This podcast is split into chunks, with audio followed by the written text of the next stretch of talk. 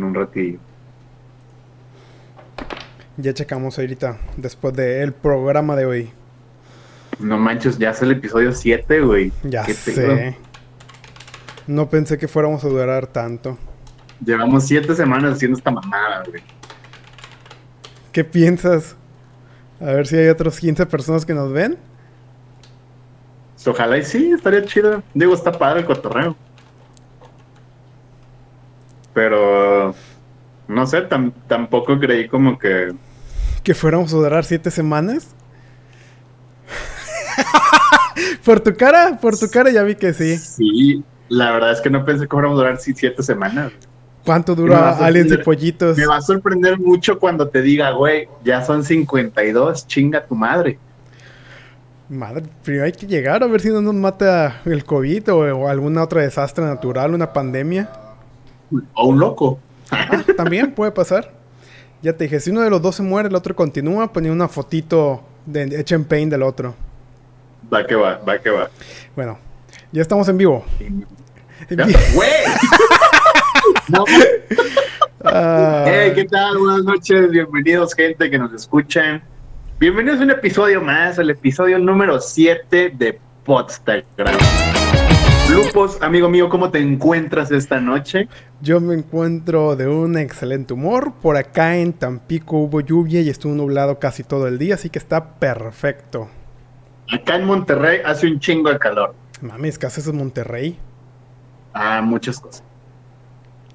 Pero bueno, eh, cuéntanos. Bueno, vamos a dar la, introducción habitual primero. Bienvenidos a la, la, Podstagram, el único podcast en vivo en donde tu opinión sale al aire y podrás discutir con la audiencia y con nosotros sobre el tema de hoy. Mi nombre es Lupus y me acompaña Asa Elo. Buenas noches, auditorio querido, ¿cómo están? Por ahí nos, nos escribe nuestro primer escucha, Elías Rodríguez, buenas noches, buenas noches para ti, bro. Buenas noches, buenas noches. ¿Cuál es el tema que vamos a traer a la mesa el día de hoy, El tema de hoy es el transhumanismo. Y tal vez no sucede, pero yo en mi vida lo había escuchado. Ahora, tal vez ustedes se preguntan, ¿por qué vamos a hablar de esto? No sé si se enteraron hace ¿qué será? Como un mes, tres semanas, salió la noticia de que Elon Musk, sí fue hace más o menos tiempo, ¿no?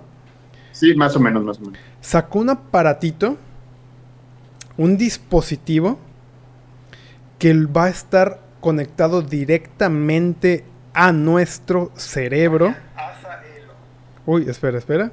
Va a estar conectado a nuestro cerebro y va a poder regular cosas como el sueño, o sea, para dormir bien, para disminuir la depresión, para controlar ataques de ansiedad y se cree que en un futuro podría ayudar hasta desórdenes obsesivo-compulsivos, inclusive hasta controlar ataques como, ¿qué se podría decir?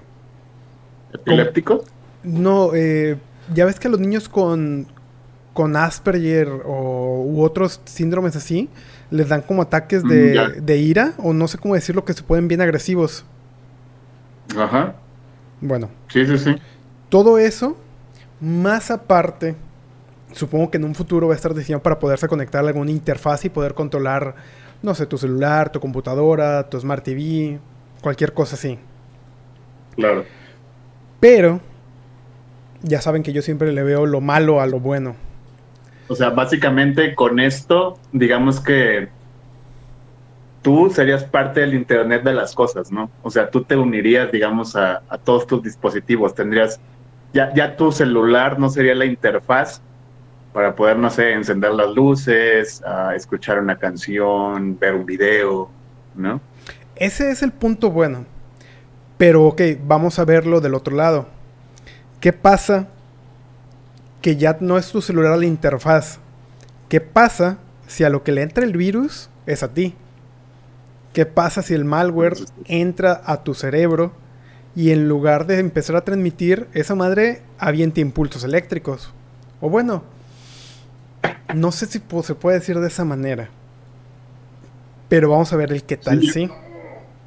Yo, yo creo que estamos como en una etapa muy temprana, güey, de, de este tipo de tecnologías, pero la verdad es que es bastante interesante. Por ahí también Luis Navarrete nos dice, buenas noches, Lupus y Azaelo, buenas noches para ti, amigo. Y ciertamente me parece un tema bastante interesante porque creo yo, considero que ya estamos más cerca de las películas de ciencia ficción, güey. Eh, híjole, yo creo que lo podemos como palpar sus primeros pasos, ¿no? Y, me parece bastante peculiar que empecemos de esta manera, pero con este rollo de las mejoras humanas y del, del transhumanismo, valga la redundancia, eh, pues bueno, vienen ciertas cosas que van de la mano, ¿no? Entre ellos, pues, los problemas éticos o inclusive eh, por ahí alguna división social, política y quizá económica, ¿no? Imagínense ahorita cómo están las cosas que ya ni siquiera nos vayamos tan lejos entre ciudadanías de estadounidenses, mexicanos, no, entre mismos mexicanos ejercemos una especie de clasismo entre nosotros. Ahora imagínense qué pasaría si de verdad estas mejoras llegasen a suceder. Obviamente no van a estar al alcance de cualquiera. Va a ser la gente de dinero.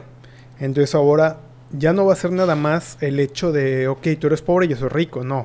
Va a ser yo estoy genéticamente modificado o yo tengo alguna mejora, ¿cómo se puede decir? Bioorgánica, biomecánica. No sé cuál sería el término correcto en esto. Bueno, antes, antes de, que, de que empecemos por ahí, a mí me gustaría decir y comentarte, va, y no nada más a ti, sino también a todas las personas que nos están escuchando esta noche, que por cierto, un saludo a todos los que nos están viendo. Eh, hay distintas mejoras que se le pueden hacer al ser humano, ¿no? Que entre ellas eh, estamos hablando de las eh, mejoras tecnológicas, como en este caso sería el Neuralink, o también este, las mejoras eh, genéticas o farmacéuticas, podríamos llamarla así, ¿no? Donde aquí podemos hablar de, los de los medicamentos que de alguna manera pueden ayudarte a que te concentres mejor, eh, que puedas tener una capacidad cognoscitiva un poquito más enfocada a, a realizar ciertas labores, güey y este tipo de medicamentos o este tipo de drogas farmacéuticas se llaman nootrópicos. No sé si en algún momento tú has escuchado este tipo de, sustancias. No lo había escuchado, pero yo sí tengo muchos amigos en la etapa del TEC, ahorita no, que antes de algún examen o de algún proyecto importante se tomaban ese tipo de pastillas. Que según estaban más concentrados y todo lo que leían. también se les En mi vida conocí a, algunas personas que utilizaban este tipo de medicamentos. Creo que uno de los más comunes creo que es el sucrol, ¿no? Que se supone y en teoría sí te ayuda como a, concentrarte un poco más, pero yo creo que son los más comerciales. Por ahí yo estuve leyendo que hay unos como más este underground que realmente sí te ayudan a enfocarte así en un 100%. O sea, que, realmente te puede eh, quitar como todas estas distracciones que pudieras llegar a tener para poder lograr una tarea en específico. Pero, espera, creo que nos desconectamos. Ah, caray. Ya, no tengo idea qué pasó. Espero no se haya ido la transmisión, según esto no. No, no, seguimos, seguimos al aire. No sé si sean underground o no. Realmente desconozco mucho de eso, pero sí hay muchas drogas experimentales supuestamente para llegar un poquito más... ¿Cómo se podría decir? Como alcanzar tu límite de capacidad. Y bueno, para que irnos tan lejos en capacidades cerebrales, los que se meten madres para ir al gimnasio. ¿Por qué, ah, dejarlo en algo mental? Los que se inyectan esteroides, los que se inyectan anabólicos. podría ser una especie de, mejora farmacéutica. Sí, sí, totalmente. Yo no sé exactamente cómo funciona, no me metí a investigar, pero un amigo tomaba óxido, bueno, no sé si toma o se inyecta, o se come, no sé. Ajá. Y que según toma, yo sé. eso le daba más rendimiento. No sé si en el aspecto de que aguantaba más o levantaba más, no sé, pero eso es lo que decía. Y si nos vamos a lo más comercial, ahí está la cafeína. Pues sí, básicamente lo que usan para, para, para hacer ejercicio, güey, es, el, es óxido nítrico, güey, que es un vasodilatador, güey, que se encarga de, de dilatar células musculares y hacer que los músculos reciban mucho más nutrientes mientras entrenas. Y esto hace que tengas mucha mayor vitalidad a la hora de llevar a cabo los entrenamientos. Güey. Básicamente, eh, pues bombea sangre a lo cabrón y te pones bien loco. Dime si esa madre no tiene efectos secundarios. Pues la verdad es que no sé, digo, yo no soy, yo no soy una persona que consuma este tipo de sustancias, ¿verdad? Pero me atrevo a decir que ni siquiera, por ejemplo, sabemos hasta dónde puede llegar a dañar estas, estas proteínas que luego se toma la, la gente, güey, cuando va a hacer ejercicio. O sea, realmente son, son fórmulas relativamente nuevas, güey, y hasta ahorita pues no han salido ningunos problemas adversos, güey. Quizá a lo mejor en un futuro, güey, alguno de tus órganos se dañe por estar consumiendo tanta proteína, güey. Quién sabe. O sea, no, eso es lo que no, no sabemos todavía. Tenemos que ver si hay algún drogadicto aquí entre la audiencia que nos informe un poco de, del tema. Vamos a leer algunos comentarios. Por ahí decía Elías que te puede dar me encabrona y te vas a cagar o me llora y todo pasa en ti, cada una de las reacciones. Imagino que haciendo referencia a lo de Neuralink. Por ahí Melissa Carmen nos dice buenas, buenas. Eh, Poch Uri nos dice, ¿qué pedo? Ya llegué. Te estábamos esperando. Gracias por acompañarnos esta noche. Su droga es el food y dice que drogarse es lo máximo. Y pues la verdad es que mm, hay bastantes drogas últimamente que yo creo que sí, tanto recreativas como, como, como medicinales, por decirlo así, güey. Que... Pues según yo, medicinal nada más la marihuana. La cannabis, perdón. Sí, sí, sí, sí. Pero pues la verdad es que no, no, no, este, no difiero de su, de su comentario, ¿no? Está, está, está cool de repente como estar en estos estados medios psicotrópicos, pero... básicamente está diciendo que te drogas. No, la verdad es que... no, es que sí, mi droga eres tú, Lupos. Va a ser que me sonroje mi, mi, droga, mi droga es hacer este podcast, güey, a tu lado. Esa es mi droga. Pues sí. Pero bueno, vamos a centrarnos un poco para entrar en polémica de esto. Ok. Vamos a hablar. Vamos a, dar un pequeño contexto de, de qué empieza aquí el transhumanismo.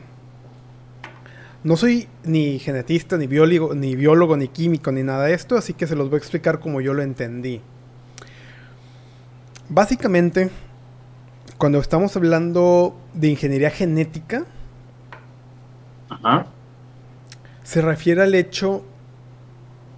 Hay mucho, pero vamos a hablar de la que está causando más polémica ahora.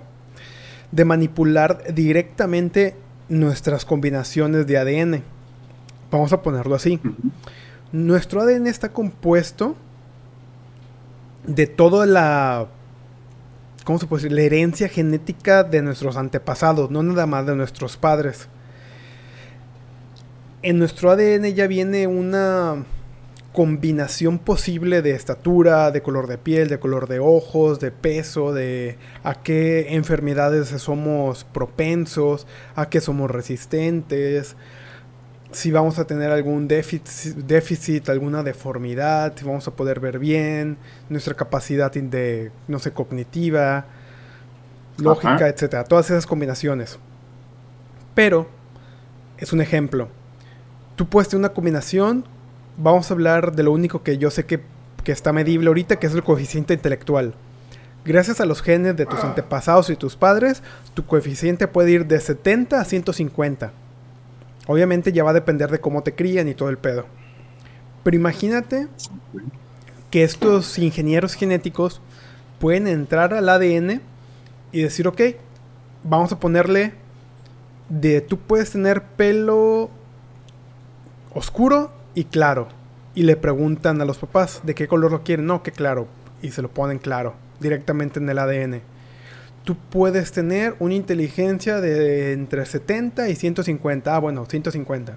Entonces, ellos van a seleccionar de entre tus genes los mejores posibles para que tú nazcas así. O bueno, tu bebé. Ajá. Ahora, eso es lo que se puede hacer. O sea, no pueden seleccionar genes que no están ahí. Por ejemplo, ok, yo quiero que mi hijo mida 3 metros y medio, con un ojo morado, un ojo verde. Ajá, así, así nace, así nace ya. Pero, al menos hasta donde yo leí, no es posible porque nadie mide a 3 metros. O sea, de ningún lugar pueden sacar ese gen. Entonces, ahorita, digamos que no es tan tan selectivo que yo quiero un bebé rubio, ojos azules, blanco, casi albino y cosas así. Sino de los genes que tanto tu familia como la de tu esposa o mujer van a tener. Ok. Ahora. Pues mira. Ah, bueno, continúa, continúa. Esto también implica que hay enfermedades que se heredan. Tú ya sabes que si tu familia, entre tu familia hubo diabetes, hubo glaucoma, hubo enfermedades degenerativas, las pueden quitar. Y te voy a dar un dato que tal vez no conocías. Hay un gen que determina la maldad de una persona. Ah, cabrón, eso no lo sabía, güey. ¿Nunca te has preguntado por qué hay niños que aunque vengan de una familia funcional, que no están ni los padres divorciados, que no lo golpean, han llegado a asesinar? Mm, bueno, sí, digo, igual y seguramente se pegó en la cabeza, ¿no? Ese chamaco, no sabemos. Puede ser, pero... Eh, bueno, podría, podría, ser, podría ser que ese golpe a lo mejor sea, sea un detonante para que se active Exactamente, ese, ese es el, punto que, voy. Todos tenemos genes determinantes en nuestro ADN, pero hay detonantes. Por un ejemplo, ¿qué pasa si... ¿Qué pasa si yo te doy una pistola a ti, no te vas a poner a matar gente a lo bestia. Porque ese gen no, viene en ti. Sí. Ahora, hay otra persona que tal vez obtenga un arma y si se ponga a matar a la gente a lo bestia. Bueno, pero esos ya son otros temas. ¿Qué pasaría si tú vas a una de estas farmacéuticas y te dicen tu hijo va a ser un asesino serial? Está predispuesto en su ADN. ¿Lo tendrías? ¿Lo modificarías? Híjole, yo creo que es una pregunta bastante controversial, güey, porque yo creo que aquí ya es en donde en donde dibujas la línea, ¿no? Porque sí, quizás sería un poco egoísta y pues no sé, güey, o sea, sería, sería un poquito... Porque ni siquiera le estás dando la oportunidad de nacer para saber si se va... a... lo que te decir, sería un poco imprudente de mi parte querer yo decidir sobre la vida de un... O sea, ¿quién hasta... O sea, ¿quién soy yo, güey, para poder juzgar y decir, ¿sabes qué? Pues no vives, ¿no? O sea, eso, eso ya sería, como dicen en las pelis, ¿no? Jugar a ser Dios, güey. Y poder como pues tener el poder de decir, ¿sabes qué? Pues yo quiero que, tenga un coeficiente intelectual elevado. O sea, básicamente yo estoy jugando con la capacidad de supervivencia de ese, de ese ser humano, güey. O sea, yo le estoy dando las aptitudes que yo considero. Las más propias. Que, le podrían ser útiles y que podrían hacerlo eh, una persona, pues a lo mejor indestructible, ¿no? Porque igual yo digo, ¿sabes qué? Pues a lo mejor tiene un pobre sistema inmunológico, pues vamos a quitar ese pedo y vamos a ponerle muchas defensas y que sea un bebé que no se enferme, ¿no? Que sea un ser humano que, que pase toda su vida sin, sin, sin enfermarse, ¿no? Entonces, ahí te estás metiendo con pedos también de la selección natural, ¿no? O sea... Ya no habría selección natural. Sí, exactamente, ya, ya sería como selección humana, ¿no? O sea, la esperanza de vida la definirías tú, ¿no?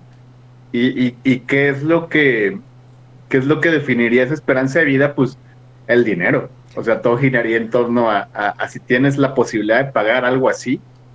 O sea, te llevaría a, que tengas pues humanos mejores que la mayoría de la población, quizá. Y desde mi punto de vista, yo creo que segmentaría muy cabrón. Eh, si de por sí ahorita que no tenemos ningún tipo de mejoras eh, la competitividad entre los seres humanos es muy palpable, no me imagino cuando estemos en un punto donde puedas seleccionar qué color de ojos quieres, cuál va a ser tu estatura, si, si, si tu genética va a ser de un hombre fuerte o de un hombre ágil, no sé, güey. O sea, siento que vendría con problemas de desigualdad social y económica más pesados de los que tenemos hoy en día. Fíjate que puede ser. Obviamente estamos hablando de algo que no va a pasar pronto. Pero a ver, vamos a, leer algo antes de continuar. Por favor. Ah, Nos dice Posh Uri que las tachas son medicinales. Puede ser. Eh, Elian nos dice que su, quiere que su hijo sea narizón. Sería una gran personalidad. Generalmente así son los narizones. O que tenga la, la cabeza plana. Es, no me lo imagino, la verdad. Y que le gustaría que tuviera el gen de la bondad. Fíjate que no leí de eso, pero supongo que debería existir. Si existe un gen que determina qué tan malo es alguien, supongo que debe existir la contraparte. Exactamente, exactamente. De hecho, yo creo que lo de las tachas, lo de las tachas sí, ¿no? O sea, sí, sí de repente hay drogas que ayudan como ¿Qué tal si como, ah, ah, como la ayahuasca que te abre tu tercer ojo y vas a un viaje espiritual y todo el pedo? Exactamente, güey, justo a eso iba, güey. Eh, digamos que te llevan, te llevan a un viaje o quizá como a un colapso mental, güey, que es como si le dieras un refresh a tus conexiones neuronales, güey. Pero volvemos a lo mismo. ¿Qué tan ético o qué tan justo es utilizar ayuda externa para alcanzar algo que no... No sé si decir que no puedes o hasta el momento no se ha podido alcanzar de una manera normal por tus propios medios. Mm. Está cabrón. Es como decir, ok, no sé si, si escuchaste en las noticias que que no me acuerdo si fue en, los Juegos Olímpicos, Olimpiadas o no sé qué, en qué juegos, a toda la Federación Rusa se le descalificó porque encontraron esteroides o no me acuerdo qué droga en todos, en casi todo el equipo de Rusia. ¿Neta? Sí. Y los rusos que... La neta no sabían, Y los rusos que participaron, participaron eh, sin país, como independientes. Ah, cabrón. Fue muy sonado. La verdad es que no, fíjate, no había escuchado esa noticia. Entonces, ok, ya vimos que tu cuerpo puede alcanzar el límite que mostraste, pero lo alcanzó por una droga. Sabemos que el cuerpo es capaz, pero necesita un catalizador o una sustancia o un aditivo, no sé cómo llamarle. ¿Qué tan justo es? Pues yo creo que si hablas de justas deportivas, creo que no sería tan justo por el hecho de que ahí estás calificando de alguna manera el esfuerzo y la dedicación de la persona que está participando, ¿no? Porque si se supone que está ahí, quiere decir, güey, que, que sobresale por encima de los demás, ¿no?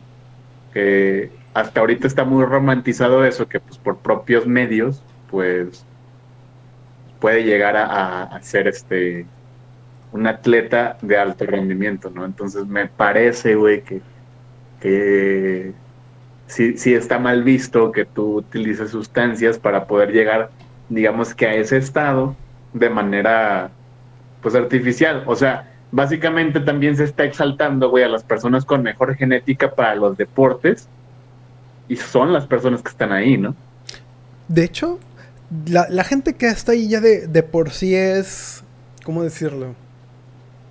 Es superior al promedio. Sí, claro. Y la mayoría, ala, es que va a sonar bien racista regresando al tema.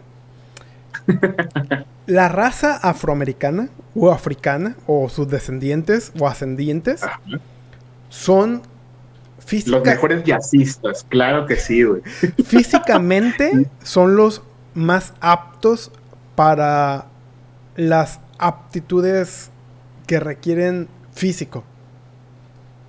Ajá. Todo lo que sea velocidad y fuerza, la raza negra lo tiene. Por eso son muy buenos basquetbolistas, por eso son muy buenos corredores. Por eso son muy buenos. Pues también hay, hay, hay pulgilistas, ¿no? O sea, boxeadores que Ajá. son muy buenos. Pero. Pues no sé, o sea, siento que también hay, hay otro tipo de, de personas que llegan a ser privilegiadas genéticamente, güey. Y por eso tenemos, no sé, eh, pues otro tipo de atletas que no nada más son, son afroamericanos, ¿no? O son descendientes de, de África, ¿no? O sea, también por ahí, eh, pues los mexicanos sacamos la casta, ¿no? En ciertos deportes, entonces, pues, Nada más recuerdo clavados. no, también en boxeo, güey. Oh. Tenemos, México está, está caracterizado por tener uno de los mejores boxeadores del mundo. Entonces, no sé, la verdad es que yo siento que estaría interesante en un futuro, si es que todo este pedo avanza, güey, ver ¿Hasta dónde llega? Juegos Olímpicos, Juegos Olímpicos, no sé, con cyborgs, güey, o sea, no sé, tipo de de salto de longitud, güey, pero pues ya hablando de kilómetros, ¿no? Por tus super piernas mejoradas. Pero, pero ¿no crees que también perdería el chiste? O sea, si ya sabes que el vato está modificado, que ya tiene piezas mecánicas, biomecánicas o lo que sea, y haces que puede saltar kilómetros, como que ya deja de ser tan sorprendente, ¿no? Porque lo que... Yo digo que no, porque, porque entonces sería estúpido, güey, ver carreras de NASCAR o de vehículos, a mí me aburre un chorro. Donde ahí escu- escuadras y escuderías, güey, eh, se preocupan porque sus máquinas tengan el mejor rendimiento, güey, y puedan eh, lograr recorrer circuitos en el menor tiempo posible, güey. Ok, puede ser. Entonces yo siento que, güey, si antes nadie consideraba los videojuegos como un deporte, güey, ya a nadie se le hacían interesantes, güey.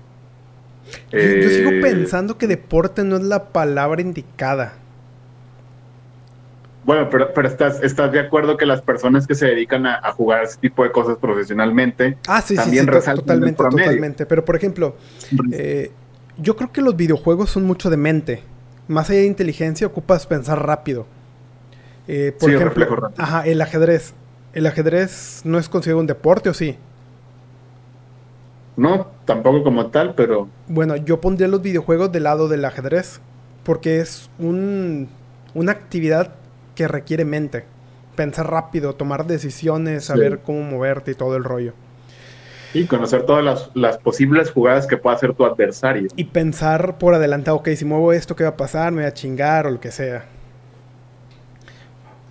¿Quieres leer unos comentarios? Que- unos sí, comentarios, que- por ahí Elías Mendoza nos dice, si es que existen seres avanzados o evolucionados, pienso que pasaron de lo que somos a lo que son por medio de lo que hablan sobre lograr cosas sorprendentes con tu mente y con tu cuerpo.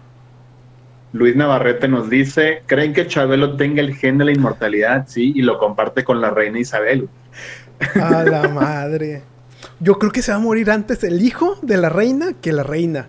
Que la reina, Sí, esa ah, señora, güey. yo creo que come placenta, güey, o come fetos, güey, para mantenerse. Yo, yo creo que sí. güey.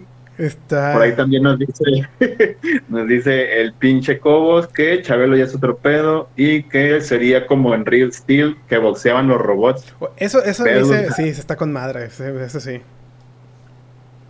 Por ahí también Estrada nos dice hello Alexa Moreno y Luis Navarrete nos confirma que el ajedrez sí es considerado como deporte. Mm, ok, entonces los videojuegos también son deporte. Se acabó la Pero, discusión. exactamente. Pero, pero lo curioso es que mucha gente se pone al lado de que nada, no es deporte porque ¿cómo van a ser videojuegos? ¿Cómo van a ser un deporte los videojuegos si no utilizas tu cuerpo, ni te pones en riesgo, cosas así? Lo mismo pasa con el ajedrez, ¿no? Entonces, pues quién sabe. Pero bueno. La verdad es que continuamos con el tema, amigo mío. Sí, sí, que nos desviamos tantito. Todo surgió por el Neuralink. Y Ajá. les vamos a poner una imagen de una película que trata algo muy parecido. Elysium. Uf, ¿Quieres darnos una pequeña reseña de la película?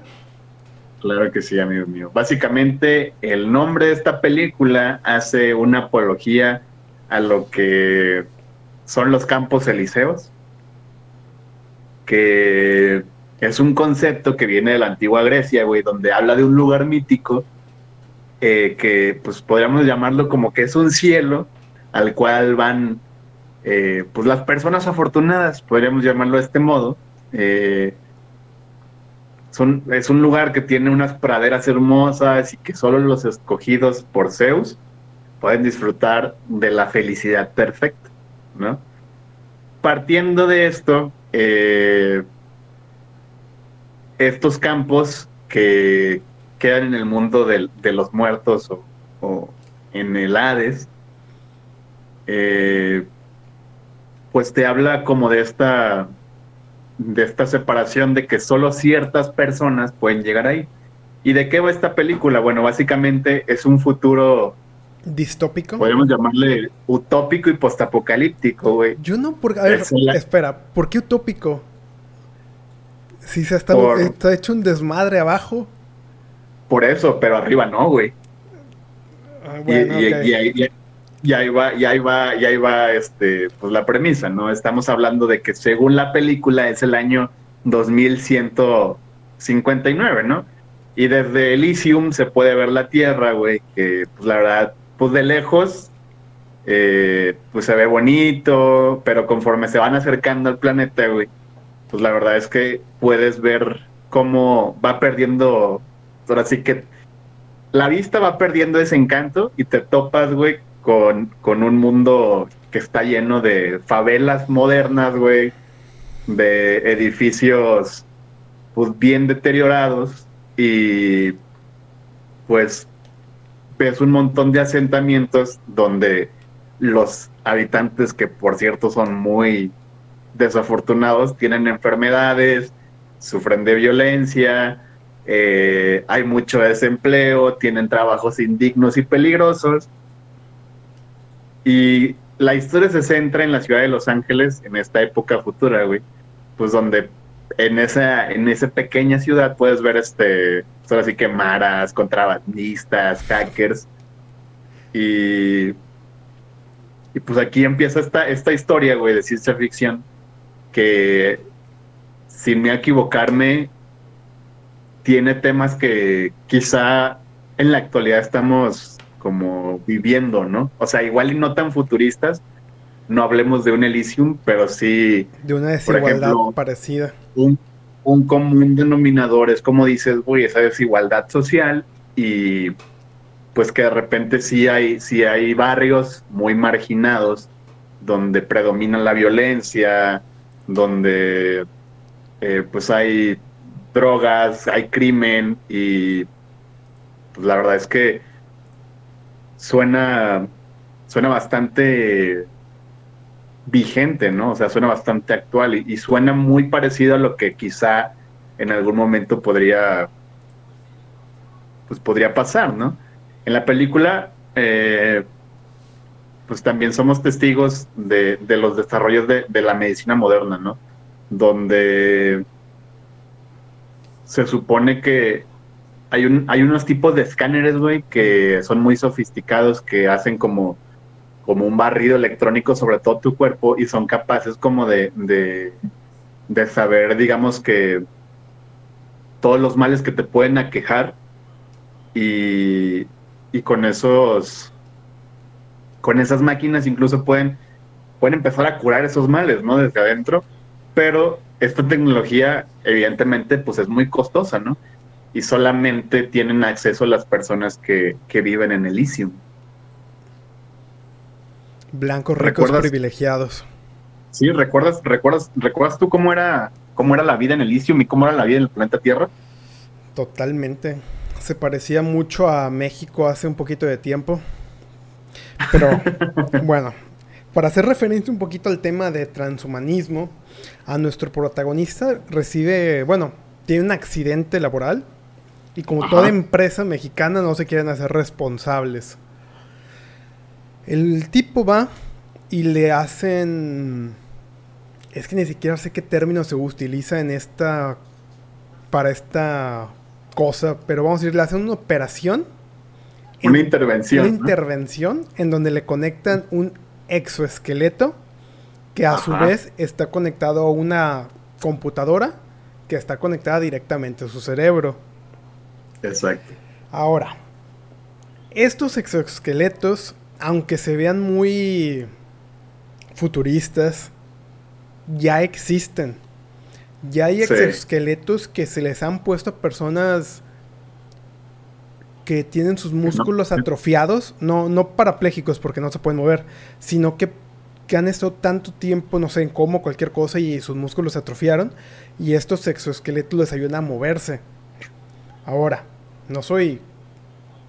Desconozco cómo funciona esta, esta tecnología, que no entiendo cómo interpreta la señal del cerebro y el exoesqueleto ayuda a la persona a moverse y a recuperar parte de su fuerza. Entonces, esta película, ¿de hace cuántos años es? ¿10? Es de, de hace, no, desde hace siete años, güey. Salió en el 2013. güey. 2013. Y Ajá. ya existen los exoesqueletos, obviamente no tan sofisticados como ese. Y ya existe un Neuralink, que es- de hecho es un poquito más discreto que esta madre que tiene él en la... que casi parece un El monitor. protagonista. Sí. Sí.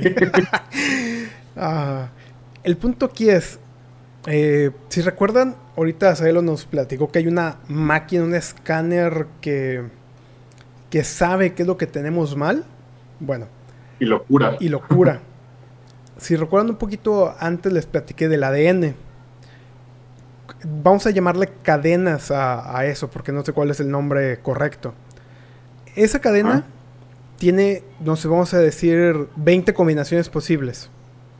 Y una de esas combinaciones es la que dice que vas a tener cáncer. Entonces, esa máquina básicamente lo que hace es detectar, bueno, un ejemplo, porque es ciencia ficción. Detecta dónde está tu ADN que tiene la enfermedad y lo corrige. Ya no estamos muy lejos de llegar a eso. Desconozco si se va a poder hacer en adultos, pero podrían ustedes o nosotros, en algún punto, dependiendo de cuándo queramos tener hijos, decidir qué enfermedades quitar o qué habilidades poner. Mm, Que no está tan lejos esta película de una realidad. no, la verdad es que no. Yo siento que está más cerca de, de lo que creemos, pero por ahí, antes de continuar, me gustaría leer unos comentarios. Por ahí Elí- Elías nos dice que Soldado Universal, y la verdad es que sí, es, es una película muy viejita, güey, pero que sí trae temas también como de transhumanismo, donde quieren crear como al soldado perfecto, güey, y hacen modificaciones eh, cibernéticas, podrías decirlo así, a, a- a los mejores soldados, ¿no?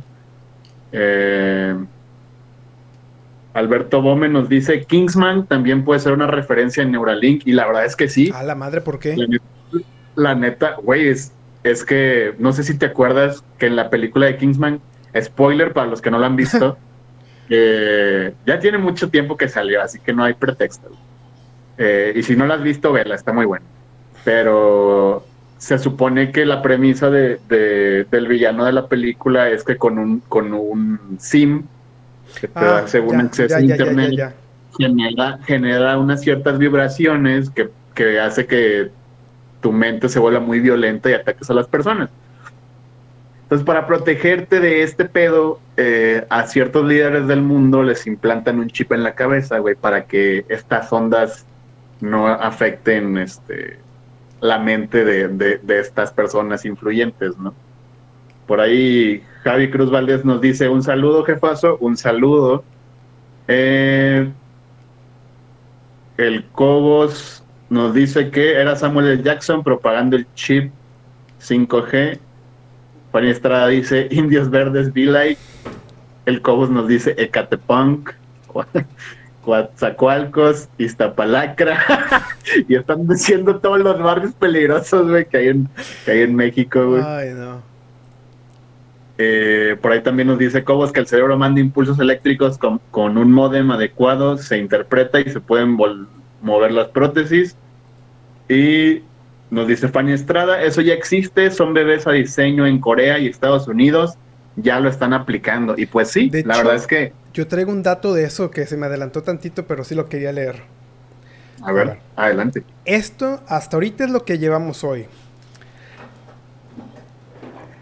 A ver, en el 2018 se creó el primer bebé genéticamente modificado en China. Como siempre los chinos están jugando a ser dioses. Claro. Medio millón de bebés al año nacen gracias a la fertilización in vitro, que quieras o no es una forma de, ¿cómo se puede decir? De alteración, ¿no? Ajá, de, alteración. Porque de hecho, desde que preparan el, el óvulo fecundado, ellos ahí ya te pueden decir si viene con alguna enfermedad y te dicen, oye, fíjate que tu hijo, a la, espero que no suene mal, por eso de que es una bendición, pero imagínate que dicen que tu hijo va a venir con síndrome de Down y que te dicen, ok, este óvulo fecundado viene con Down, ¿lo quieres o no? ¿Sí o no? No, pum, ok, ok, aquí está otro, vamos a ver qué tal sale. Y ya, salió bien. ¿Quieras o no? Forma parte de una selección o de una alteración genética. Sí, la verdad es que ahora sí que no estás dejando nada de manera natural ni al azar, ¿no? Exactamente. Básicamente tú estás decidiendo y estás definiendo las, reglas del juego. Y apenas el año pasado la FDA, que es como que la organización más importante que se encarga de aprobar o, de sacar estudios, eh, medicinas al mercado, ya después de un cierto tiempo de prueba, ya se aprobaron ya se aprobaron las pruebas, no, no, ¿cómo se puede decir? Ya se aprobaron los estudios para trabajar con los genes, digamos de una manera más abierta. Ahora, aquí están estos hechos. Los niños genéticamente modificados son más sanos, más resistentes a enfermedades y pueden ser diseñados de una manera inteligente. A lo que íbamos, lo puede decir, ok, yo quiero que sea lo más alto que permite mi ascendencia, lo más inteligente que permite mi ascendencia. Eh, yo soy propenso a diabetes, yo creo que mi hijo no sea propenso a diabetes, etcétera, etcétera, etcétera.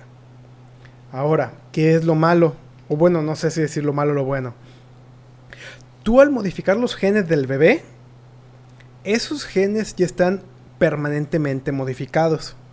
Quiere decir que los hijos de ese bebé ya van a tener la misma genética modificada que él. Decirlo de una manera, sería él el primero en su línea. Vamos a ponerlo de una manera muchísimo más ¿cómo se? absurda. Si juntas a dos bebés modificados, esa línea de descendencia sería como que la raza humana perfecta. Sin alteración. No, más bien todos alterados, pero ninguno propenso a ninguna enfermedad los mejores genes, el mejor físico, la mejor inteligencia. Sí, la verdad, básicamente, ahora sí que como, como luego dicen este, algunas personas, no estás mejorando la raza. Estás mejorando, pero si es mejorar, vamos a ponerlo. Pues eh, ahorita nosotros sabemos que las personas tenemos distintas habilidades para todo. Por eso hay artistas, por eso hay ingenieros, hay músicos, hay pintores. Imagínate estos cabrones que lleguen y sean buenos para todos. Para todo. Que puedan hacer cálculos como un chino. Que puedan bailar como un español.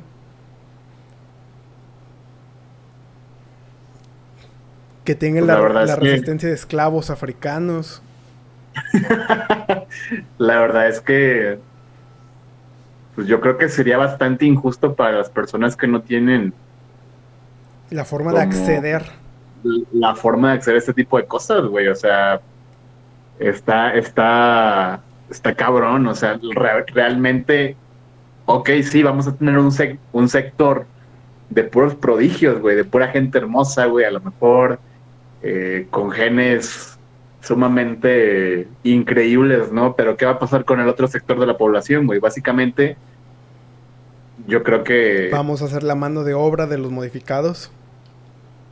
Pues sí, en teoría sí, pero si te das cuenta, volvería, volvemos al tema de Elysium, que va a haber, va a haber una persona que, sea de la mano de obra, güey, que se va a revelar, güey. Y que va a decir, la neta, esto está de la chingada, porque no todos podemos tener las mismas oportunidades, güey.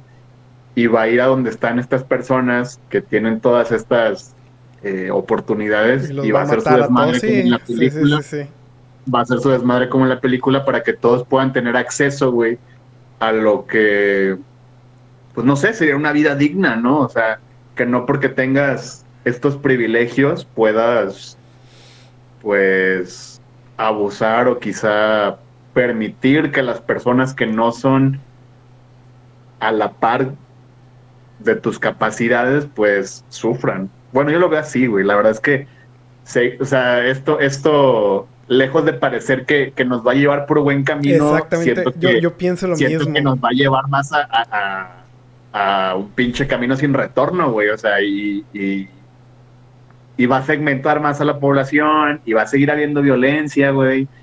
Y a pesar de que suena muy increíble para las personas que van a poder tener acceso, güey, para los que no, pues, pues es sufrirla, güey, ¿no? Y, y, tener que destacar, digamos, que pues con lo que tienes, pero a lo mejor no va a ser suficiente como para tener una calidad de vida digna.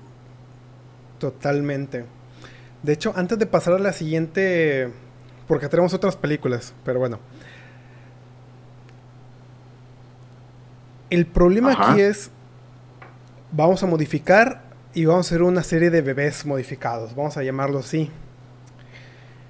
Si te das cuenta que el planeta ha llegado a este punto porque nos morimos. Sí, sí, eh, no sé si me expliqué bien. Tenemos como un tiempo. Tenemos como un tiempo de vida limitado. Por nuestro estilo de vida, generalmente nos morimos, al menos el mexicano promedio, se muere entre los 60 y los 80 años. En promedio. El promedio. En promedio. Vamos a suponer que en todo el mundo es así, pero ya sabemos que en lugares como Japón viven hasta los 100 años y en Cuba viven los 90, pero vamos a poner promedio 80 años. Ok. Al morir, dejamos de consumir. Al dejar de consumir, pues quieras o no, pues el, planeta respira un poco. Imagínate que llegan estos humanos y llegan a vivir 150 años, 200 años, 300 años como en la Biblia, porque ya tienen todos sus genes perfectos, no son propensos a nada, etc. El planeta no va a aguantar otros 100 años, y menos si la especie humana ya se hace más resistente a todo. No sé si viste en las noticias que en la naturaleza, en este respiro de COVID, se empezaron a ver especies que se quedan extintas, el, agua se cristalizó, ya no hubo tanta contaminación, etc.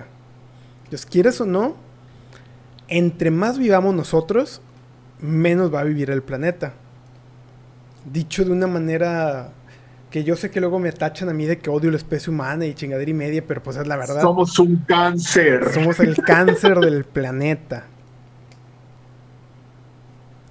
Quiero leer el comentario que hizo aquí el pinche Cobos.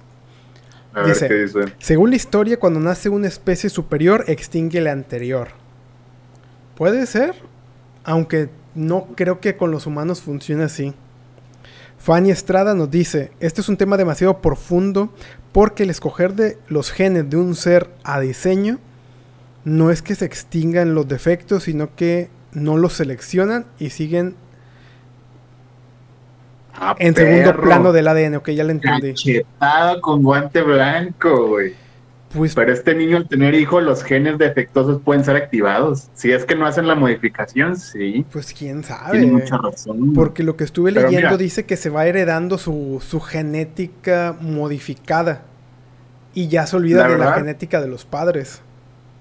O abuelos. La verdad, eso que, eso que hizo realmente sí se convertía en un problema, güey. Porque imagínate tener así como dices, humanos tan longevos como dicen las escrituras, ¿no? De 300 años, güey y conociéndonos como especie, la verdad es que yo considero que no, no le haríamos ningún bien a la Tierra, ¿no? Seguiríamos teniendo estos fines egoístas de seguir eh, pues preocupándonos por nuestra mera existencia, por nuestras vanas, eh, pues no sé, creencias o, o, satisfacer todas nuestras necesidades que en determinado momento pues no haríamos nada para mejorar el planeta, güey.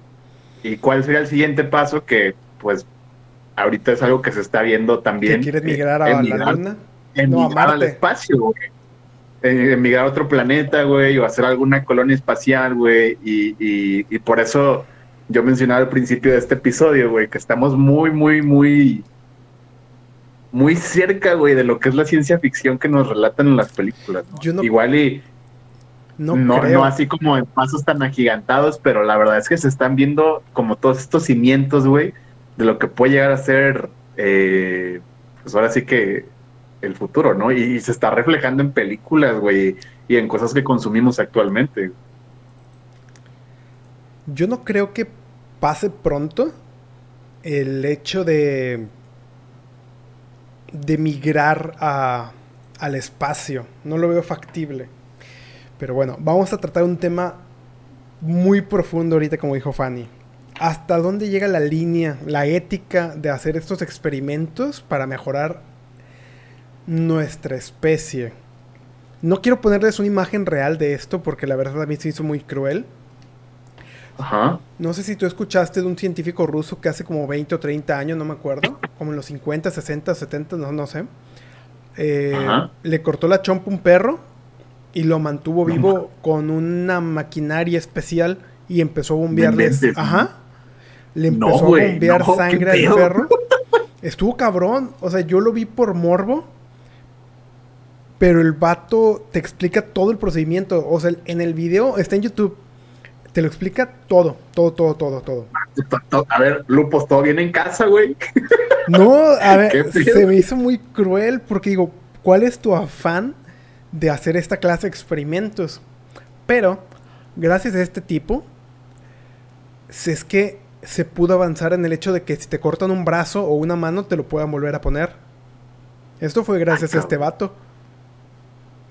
No, no sabía, fíjate, la verdad es que desconocía esa práctica, güey, y ese... Está, está loco, el eh, pero, pero bueno, ok, los científicos así son.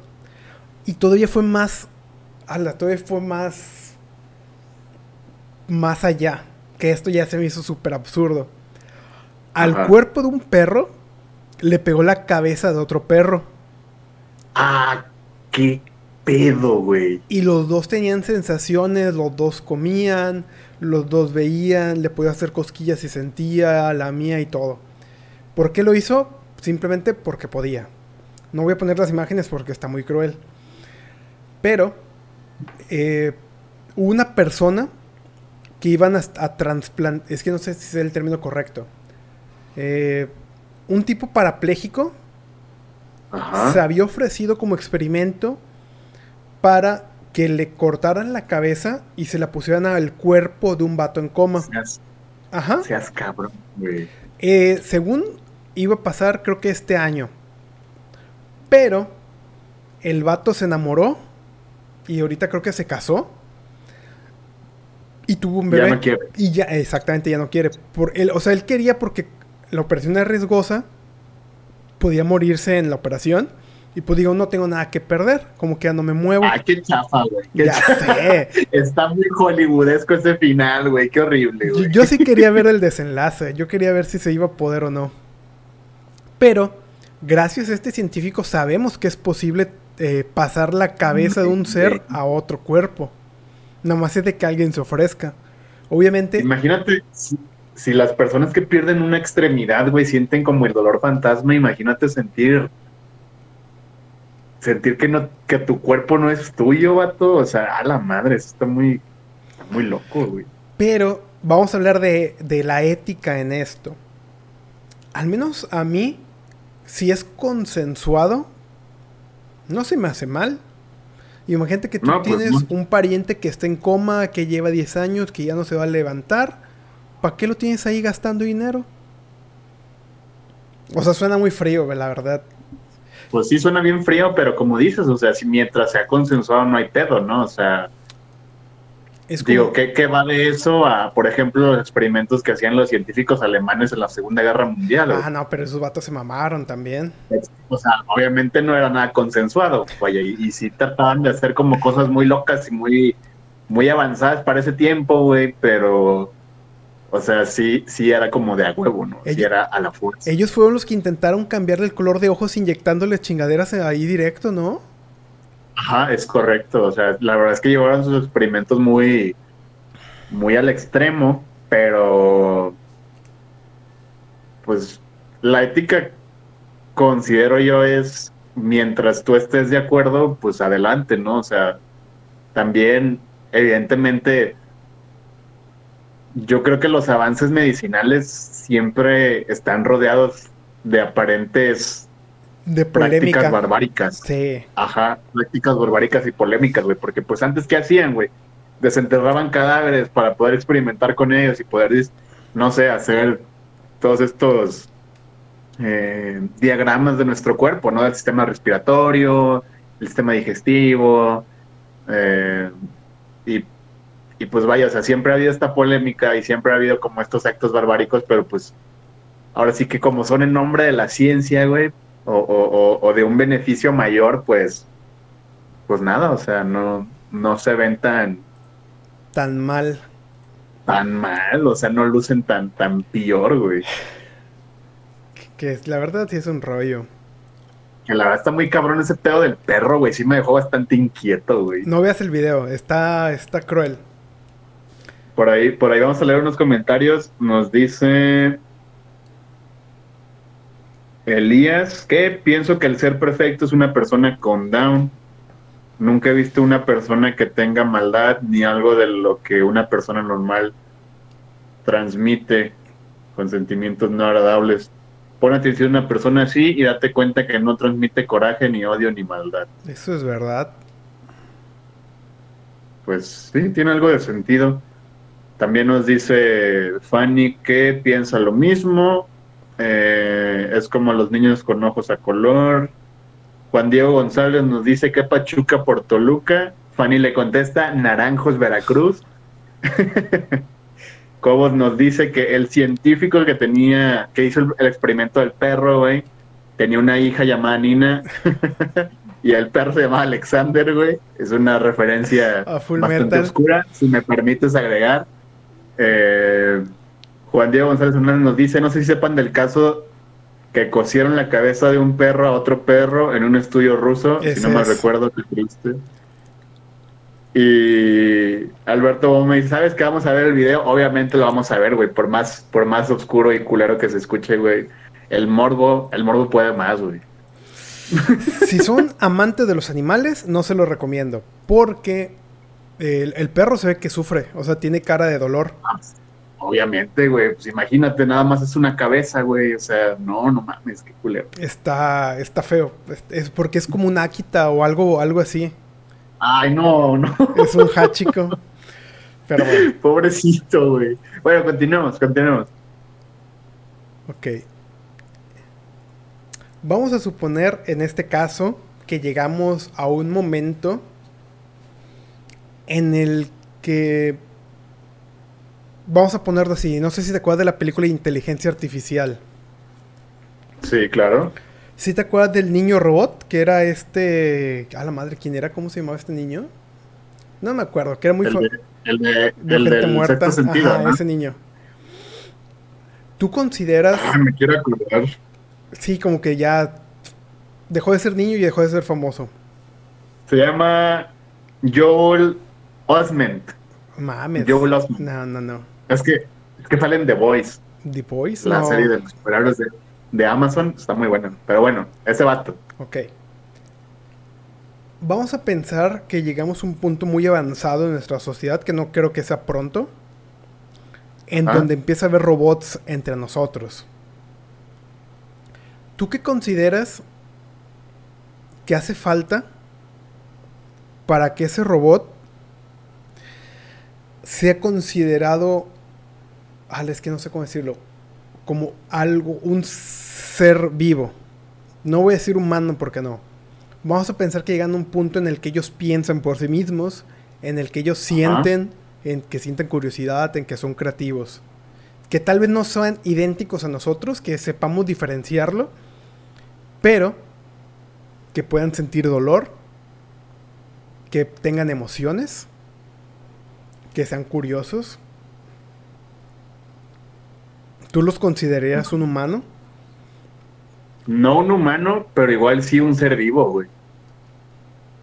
Porque en determinado momento, como, como pasa en la premisa de esta película, eh, este robot se enfrenta a temas muy existencialistas, ¿no? Entonces, ¿qué soy?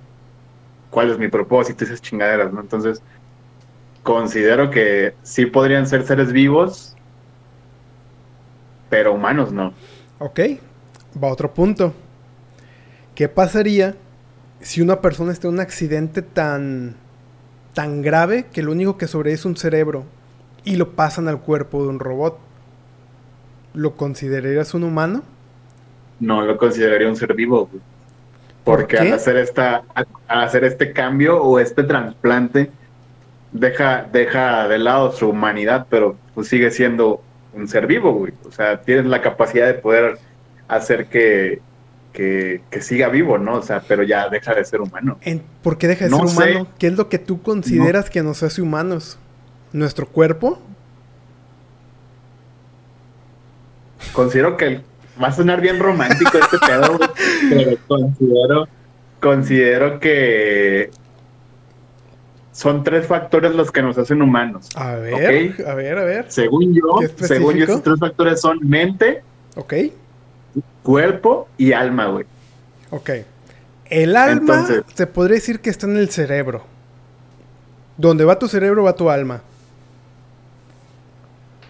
Ok. Entonces. Queda el cuerpo.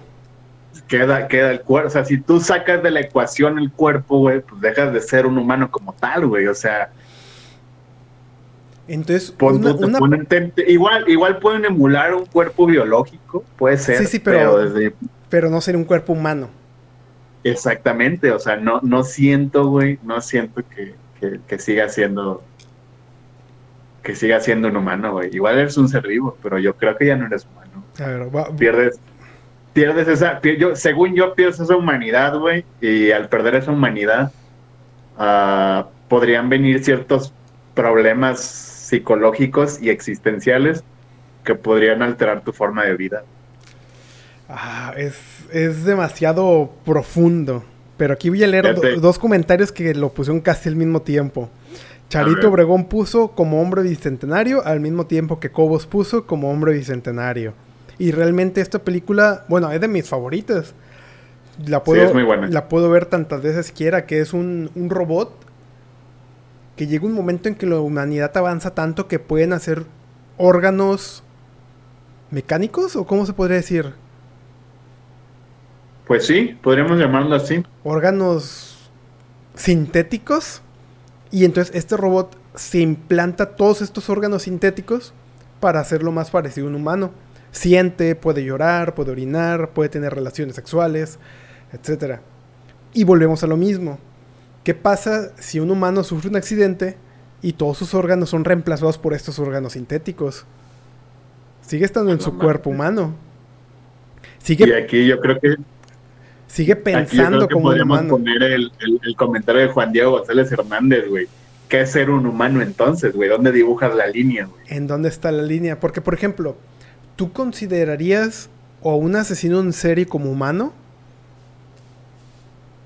tiene una mente, tiene una mente, tiene cuerpo y tiene alma. Pero, pero ahí, ahí ya entra el, o sea, sí, sí es un ser humano, güey, pero es un humano, güey, que no tiene, no tiene esta característica de... Un humano sin humanidad. De, de humanidad, exactamente, güey. ¿Qué es la humanidad, güey? Es la capacidad de sentir afecto, comprensión o solidaridad hacia las demás personas, güey este vato, güey, que es un asesino, pues la verdad es que no, no mide, güey, y, no le importa hacer daño, güey, lastimar o, matar, güey. Entonces es un humano sin humanidad, pero sigue siendo un humano, güey. Entonces, un robot que tenga esta empatía, esta amabilidad y este amor por otro humano es una máquina con humanidad. Ajá, pues un ser vivo con humanidad, güey. Pero no es un humano la madre, esto está muy clavado, Está chido, porque va, a... llegar un momento. nosotros, a nosotros ya no nos va a tocar ver todo esto, pero va a llegar un momento en que si la Tierra aguanta todo el desmadre que estamos haciendo, va a llegar un punto en el que va a haber robots entre nosotros. No creo que estemos Voy a necesitar un trago después de esta conversación, güey. La verdad es que. Va a estar chido. Yo cuando vi la película de Hombre Bicentenario, a mí sí me surgió la duda, porque el robot ese desde que salió, salió con una como con una curiosidad que no era propia de, de los robots. Sí, claro. Y tú como programador y alguno de la audiencia también saben que de repente, aunque tú programes algo de una manera, de repente pasan cosas bien extrañas que no, no es lo que tú estabas poniendo ahí. Segmento Que yo de creo código que- fantasma. Que yo creo que si llegamos, si llegamos a un punto donde la computación cuántica, güey, eh, se vuelva tan poderosa como para poder emular el comportamiento de una mente, pues, humana, o bueno, no, de una mente en general, ¿no? A- hacer que, hacer que, que algo pueda ser autónomo y que pueda pensar por sí mismo, güey, aunque tú le pongas un seguro, güey, sería como desde mi punto de vista, ponerle una cadena a un elefante, güey. ¿Has visto? Esto me gustó un chorro. Eh, no me acuerdo qué compañía diseñó un pequeño robot. Ajá. Este robot era capaz de analizar la situación y tomar sus propias decisiones. Entonces, el robot empieza a caminar por una mesa, lo pusieron arriba de una mesa como de un metro de alto y llega al borde. Y su dueño le dice, oye, ven, camina. Y él dice, no. Y el dueño le pregunta, ¿por qué no? Dice, porque me voy a caer. Y dije, ah, madres, ok, está bien. Madre, Y yo pensé que terminaba ahí, pero no terminó ahí. El dueño le dijo, no te vas a caer, yo te voy a atrapar. Y el robot como que duda, se queda dudando como un segundo y se avienta. Y el vato lo Ajá. cacha y lo vuelve a poner sobre la mesa. Pero ya después el dueño explica, si yo no lo hubiera atrapado, la siguiente vez que yo le hubiera dicho que caminara, él ya no iba a caminar. Porque ya tiene una experiencia previa que yo no cumplí Ajá. con mi palabra. Y tú puedes decir, ok, en programación es una simple condición. Pero, que no es así como estamos los humanos. Agarramos algo y nos quemamos y ya sabemos que, ok, ya no lo voy a agarrar porque me voy a quemar. Prácticamente claro. es, el robot aprende. Ya no estamos tan lejos de crear un ser que pueda tomar sus propias decisiones.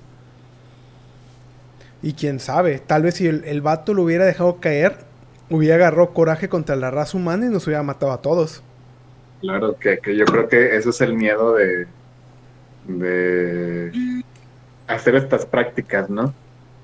O sea, está, está muy cabrón, güey. Por ahí vamos a leer un- unos comentarios antes de irnos.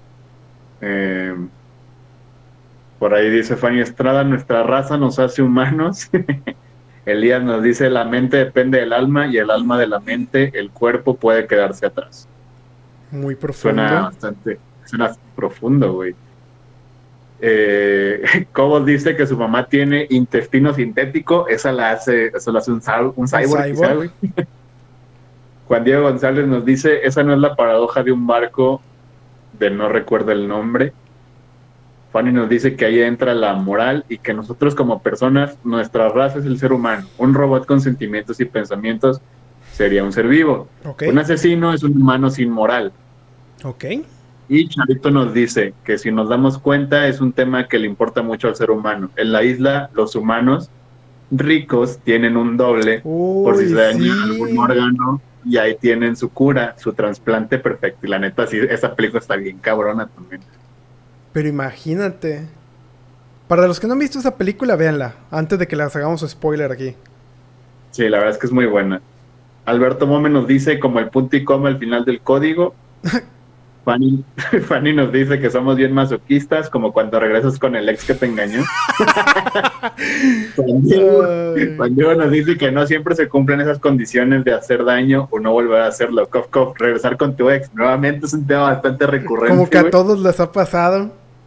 Ya sé, güey. Y como dice Alberto Gómez, güey, el ser humano es el único que se tropieza con la misma piedra. No sé si quieres agregar Ah. algo antes de irnos. Lupos, amigo mío. Pues es que sí hay unas piedras con las que dan ganas de volverse a tropezar muchas veces. Sí, ya, ya lo dijo, ya lo dijo nuestra querida Alicia Villarreal, güey. Y tropecé de nuevo con la misma piedra. Ay, no. Bueno, este, bueno. este programa fue, ¿cómo se dice? Auspiciado por Neuralink. Neuralink, ¿Para qué? patrocínanos, Elon Musk. Si se puede, vamos a hacer otros dos episodios, porque sí, ya saben que somos los ñoños aquí que nos gusta la ciencia ficción. Es un tema bastante extenso, la verdad. Sí. ¿Hasta dónde dejamos de ser humanos si tenemos injertos biomecánicos en nuestro cuerpo? pues la verdad es que sí, sí es una línea bastante, bastante difícil de trazar, ¿no? Por mi parte sería todo. Mi nombre es Lupos. Y pues bueno, eh, yo creo que no nos queda más que decir que síganos en todas nuestras redes sociales si aún no lo hacen. Eh, tenemos Instagram, tenemos Twitter, también tenemos Facebook. Eh, el contenido se sube aproximadamente entre el lunes y el martes, todo depende de, de qué tan disponibles estén nuestras agendas. Y nuevamente muchas gracias por acompañarnos en un episodio más. Eh, un abrazo a todos los que nos están viendo. Y pues cuídense mucho, manténganse a salvo y síganse desinfectando las manos, por favor. Tomen su sana distancia. Y nos escuchamos la próxima semana. Lupos, ¿algo más que quieras agregar? Muchas gracias a las personas que se quedaron escuchando esto. Los esperamos con todo el amor que tenemos para ustedes el siguiente sábado. El siguiente sábado nos vemos. Síganos como Podstagram o Podstagram-MX y nos vemos en la próxima. Bye. Bye.